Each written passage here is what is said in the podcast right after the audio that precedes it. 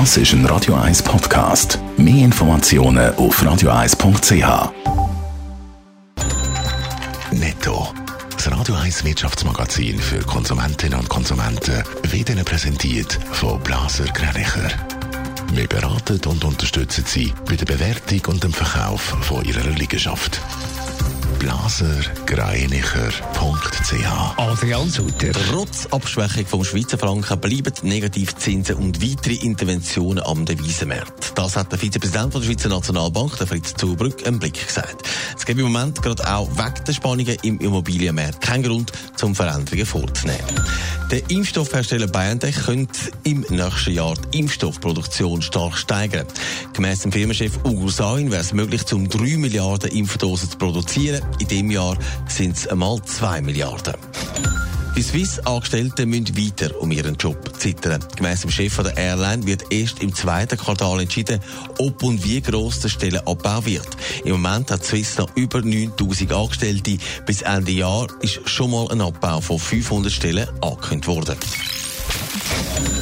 In der Krise haben die Leute Angst um ihr Geld und dann kommt noch dazu, dass man auf der Bank, wenigstens bei den meisten Banken, und wenn man etwas getroffen hat, auch negative Zinsen zahlt. Adrian Sutter, es ist mehr Bargeld im Umlauf als sonst. Ja, dann gerade mal die Frage, wie viel Bargeld habt ihr im Sack? Schnell schauen. 50, 100. Äh, 100. was, Aber schon extrem sieben- lang. 700, 800. Sind die da 900, 950. Nein, ich habe 50 Franken und 2 Durchschnitt, Franken. Im Durchschnitt haben Herr und Frau Schweizer 133 Franken Bargeld im Sack. Jetzt dürfte es im Moment sogar beim einen oder anderen noch ein bisschen mehr sein.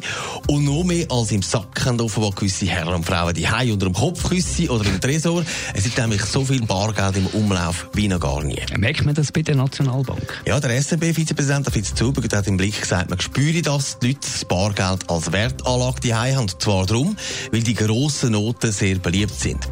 Die Tausiger und 200er Noten, die sind toll, um die im Socken verstecken, weil die brauchen weniger Platz.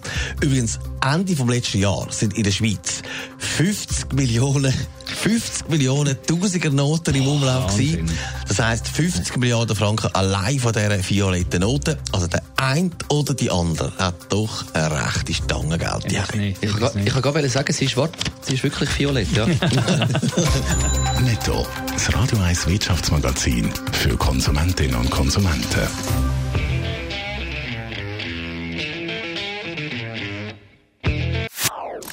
Das ist ein Radio 1 Podcast. Mehr Informationen auf radio1.ch.